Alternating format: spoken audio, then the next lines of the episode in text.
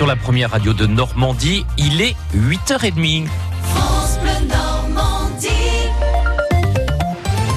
Votre journal avec euh, Carole Louis.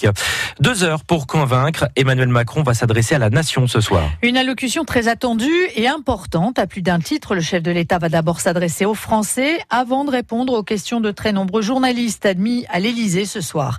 Après les fuites la semaine dernière de l'intervention avortée du président pour cause d'incendie à Notre-Dame, les Gilets jaunes attendent des réponses à la hauteur de leurs attentes.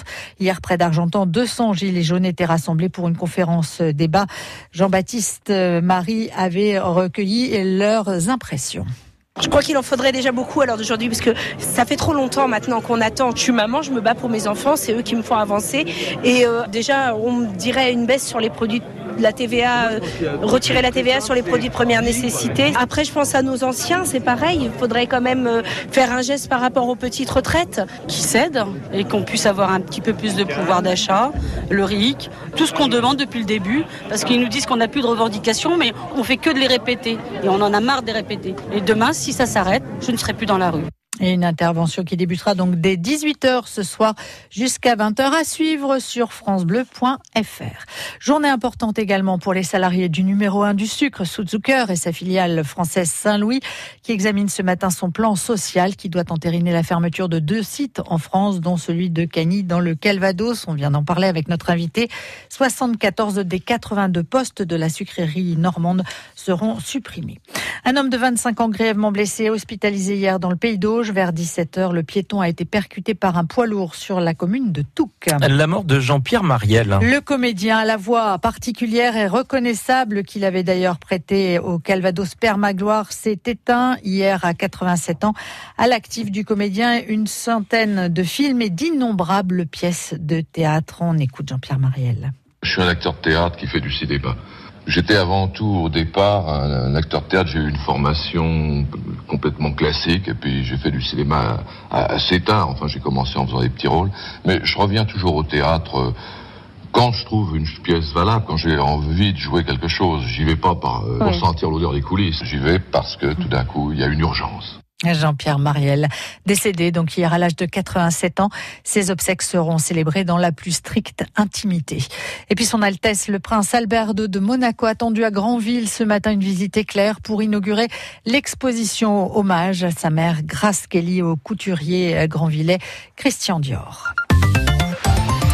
15 élèves du collège Gambetta, 40 ans, sont en Israël. Ils participent à un voyage d'études de quelques jours sur la Shoah et les Justes, ceux qui ont aidé les Juifs durant la guerre. Ils ont visité le mémorial Yad Vashem, le Centre mondial de la mémoire de l'Holocauste à Jérusalem. Anthony Rimbaud était parmi ces collégiens. C'est notre plus de l'info.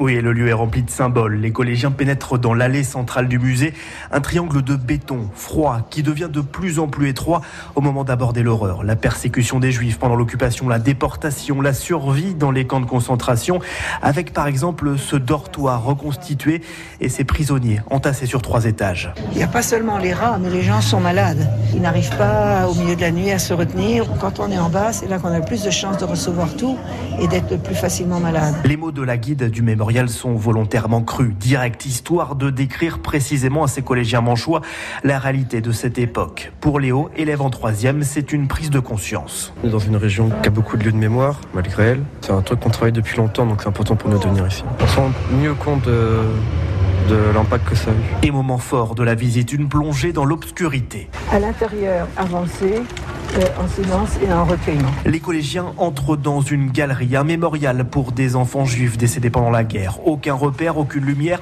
simplement une voix qui égrène les noms de milliers de victimes.